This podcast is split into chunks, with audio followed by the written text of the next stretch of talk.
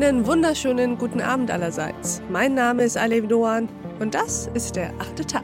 Schön, dass Sie dabei sind. Ich habe eine Frage.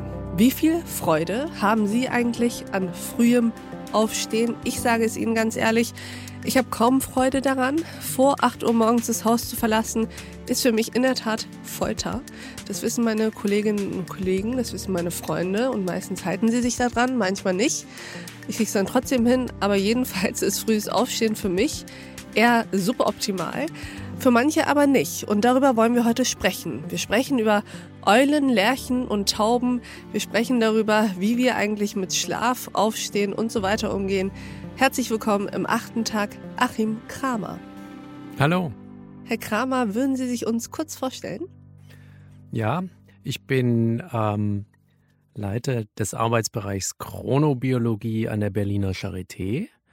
Und im Begriff Chronobiologie steckt ja schon das, was ich tue. Das heißt, ich beschäftige mich mit dem Faktor Zeit in lebenden Systemen, also kurz mit unserer inneren Uhr und was sie alles steuert. Und jetzt müssen Sie uns natürlich sagen, was Sie sind. Sind Sie Eule, Lerche oder Taube?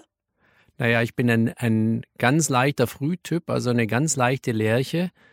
Ich kann ohne Wecker zwischen sieben und halb acht aufwachen. Und das ist natürlich immer gut, wenn man den Wecker nicht braucht. Denn wenn man einen Wecker braucht, dann heißt es, der Schlaf ist nicht zu seinem natürlichen Ende gekommen und das ist nicht gesund.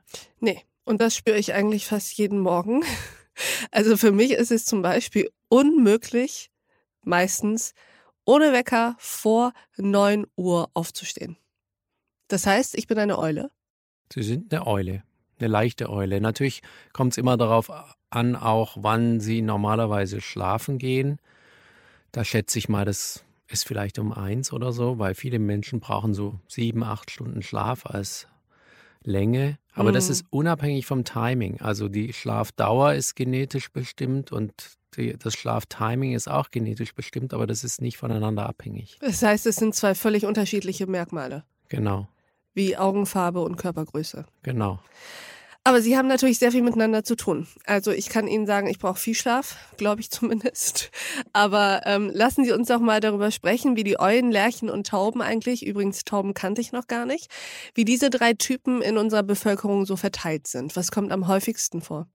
Ja, die Tauben, das sind die Normaltypen. Das ist mhm. natürlich am häufigsten. Man kann sich das so wie bei der Körpergröße vorstellen. Ganz viele Menschen sind einfach jetzt vielleicht bei Männern zwischen 1,75 und 1,85 groß und dann gibt es einige wenige, die sind noch größer und so richtige Riesen gibt es ganz wenig. Mhm. Und bei Zwergen in Anführungsstrichen ist es auch so. Und so ist es wie bei, äh, bei den Chronotypen auch richtig extreme Eulen, äh, die jetzt vielleicht ähm, um drei ins Bett gehen und um 12 Uhr oder um 11 Uhr morgens aufstehen. Das gibt es nicht so viele.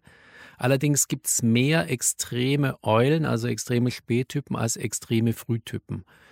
Also wenn man das, und das ist auch immer davon abhängig, wie man es definiert, das ist ja bei der Körpergröße auch nicht so richtig definiert. Ab wann ist man ein Riese und ab wann ist man ein Zwerg? Ja, definieren wir doch mal den Normalzustand. Wann geht man dann meistens durchschnittlich schlafen und wann steht man auf?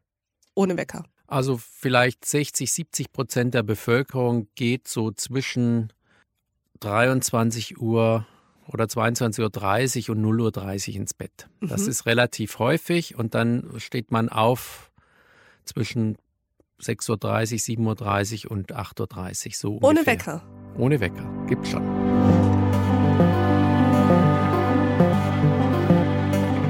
Und dieses Gespräch geht natürlich noch weiter.